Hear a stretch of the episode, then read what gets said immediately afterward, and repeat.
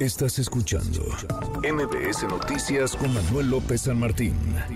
Lo que está en el fondo, lo que está y es muy delicado, lo que tendría que estar en el eje, en el centro de la conversación, es este atropello, porque es un atropello a la ley. Presidente, dando a conocer el teléfono personal de una periodista, de la corresponsal del diario de New York Times. Si podría ser una periodista de cualquier otro diario, de cualquier otro medio, podría ser una persona y dedicarse a la actividad que sea.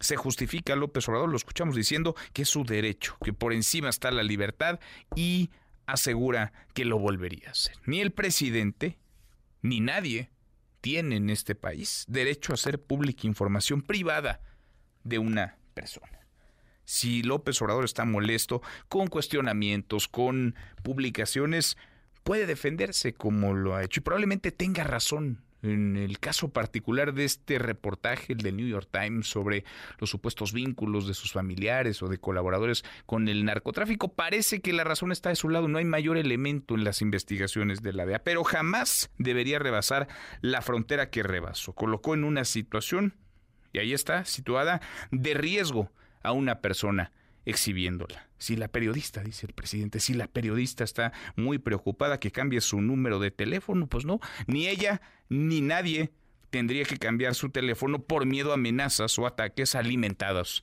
desde el poder. Le agradezco estos minutos a la comisionada Josefina Román, coordinadora de datos del Instituto Nacional de Transparencia, Acceso a la Información y Protección de Datos eh, Personales, el INAI. Muchas gracias, Josefina. Gracias, comisionada. Buenas tardes, ¿cómo estás? Hola Manuel, buenas tardes, gracias. Gracias, muchas gracias por platicar con nosotros. Pues está más que exhibido el caso y el caso y lo exhibido más claro que ni el agua. El presidente defiende el haber publicado, difundido el teléfono privado de una persona, de una periodista en su mañanera. ¿Se puede? ¿Es, es eh, legal el difundir un teléfono privado, un número personal en algún sitio, más en una conferencia, en una que ven millones de personas, comisionada? Mira, por supuesto que no.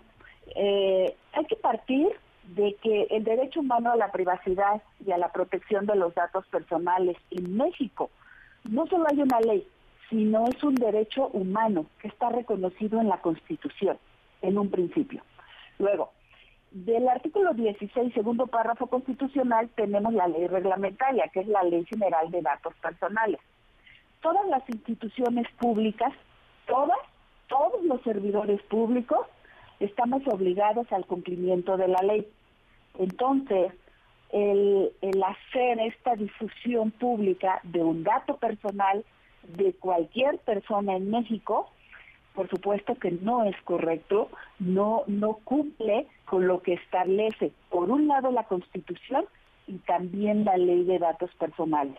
También, Manuel, quiero decirte, y bueno, hicimos el comunicado oficial desde el día de ayer, que en el INAI hemos iniciado la investigación correspondiente con la notoria difusión de este teléfono que podría ser efectivamente de la periodista y a reserva de que presente una denuncia o no, nosotros hemos iniciado, como la ley lo mandata, esta investigación para determinar eh, si hay responsabilidad y en qué medida, por supuesto. Mm, hay una investigación en curso ya entonces, comisionada.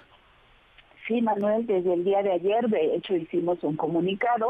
La periodista tiene libertad de presentar una denuncia, por supuesto, también pero nos corresponde como el órgano constitucionalmente autónomo que garantiza a toda la ciudadanía, a todos los mexicanos y mexicanas el correcto tratamiento de sus datos personales, pues hemos iniciado la investigación. La ley contempla que debemos agotar la etapa de investigación.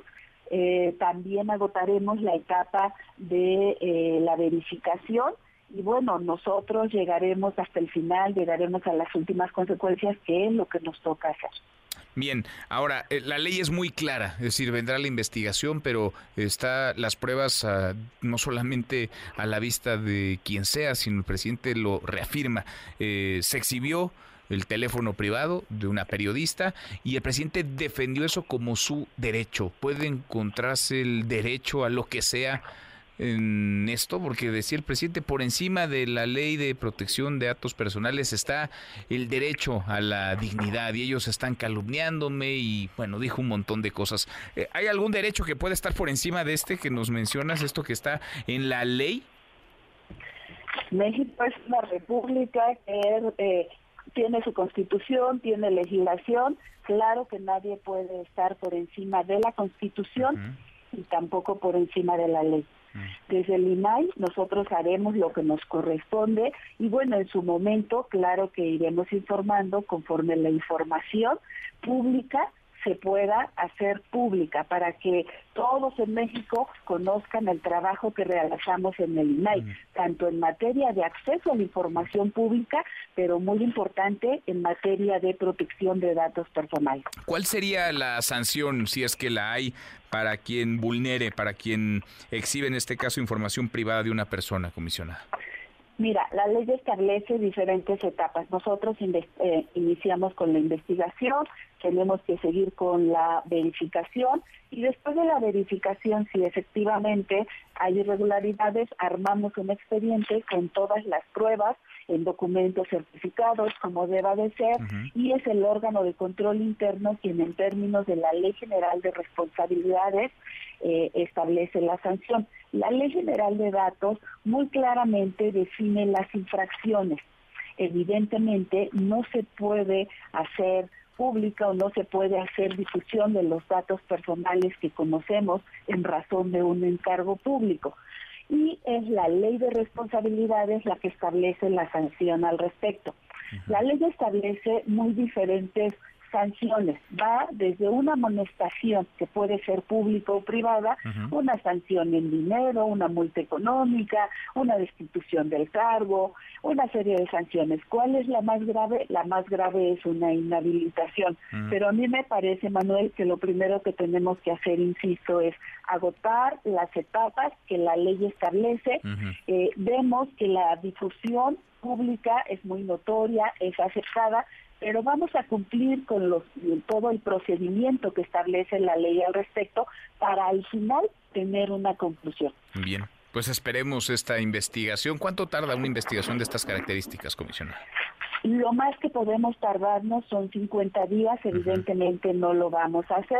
Este, son 50 días por lo que hace a la investigación, 50 días a la verificación, pero no nos vamos a, tardar ese plazo, por supuesto. Mm, como te decía Manuel, una vez que la información y la conclusión de los procedimientos se pueda hacer pública, también así lo haremos. Bueno, ¿todos los servidores públicos, todos están obligados a cumplir con esa ley?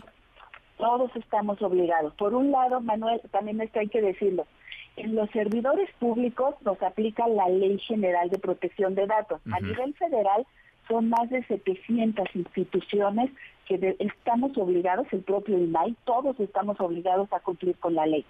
Cuando somos particulares, también tenemos en México la Ley Federal de Protección de Datos.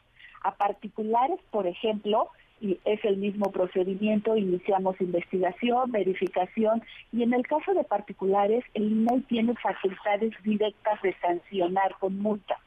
Hemos impuesto multas, por ejemplo, de 36 millones de pesos a particulares.